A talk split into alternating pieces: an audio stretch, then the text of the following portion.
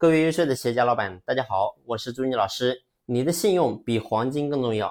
你会发现，我们很多老板在企业当中经常跟员工讲这样的话：各位兄弟们，跟着我一起好好干，干好之后呢，然后我会给到你们怎么样怎么样怎么样的一个待遇，或者说有怎么样的奖励。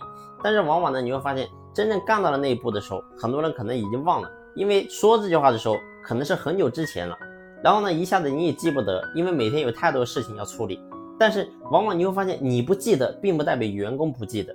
很多员工其实他往往你说的所有的话，他都记得一清二楚。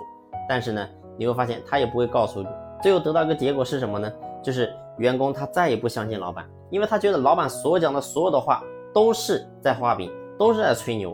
所以长此以往得到一个结果是什么？就是员工不相信老板。那么老板呢说任何话，你会发现也没有真正的权威。所以呢，最后经营企业，最后。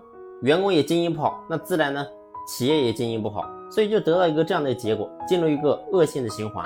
所以呢，我说咱们作为老板，你在企业当中，你是企业当中唯一的主宰，也就是说，我们今天讲任何话，你必须要经过大脑的思考，你不能说我今天想讲什么就讲什么，不是这样的。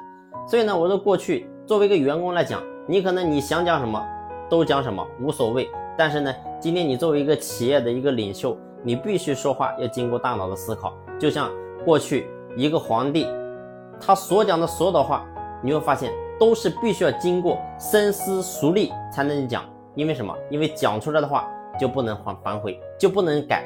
所以呢，包括今天你看我们国家政府也是一样的，所有的一些领导在重要的场合去讲一些话的时候，都是每个字眼都是非常重要的，从来不会乱说一个字。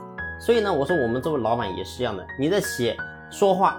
必须要能够真正的去思考，不能随口就说，因为说出来，如果说你最后你达不到，你会毁掉你的信誉。而当一个人你没有信誉的时候，你会发现内部对员工来讲，员工再也不相信你。那对对于外部来讲，对于你的供应商也好，对于你的客户也好，如果说你是一个言而无信的人呢，你会发现你的供应商再也不搭理你，再也不跟你供货了，再也不跟你合作了。你会发现你会被卡住。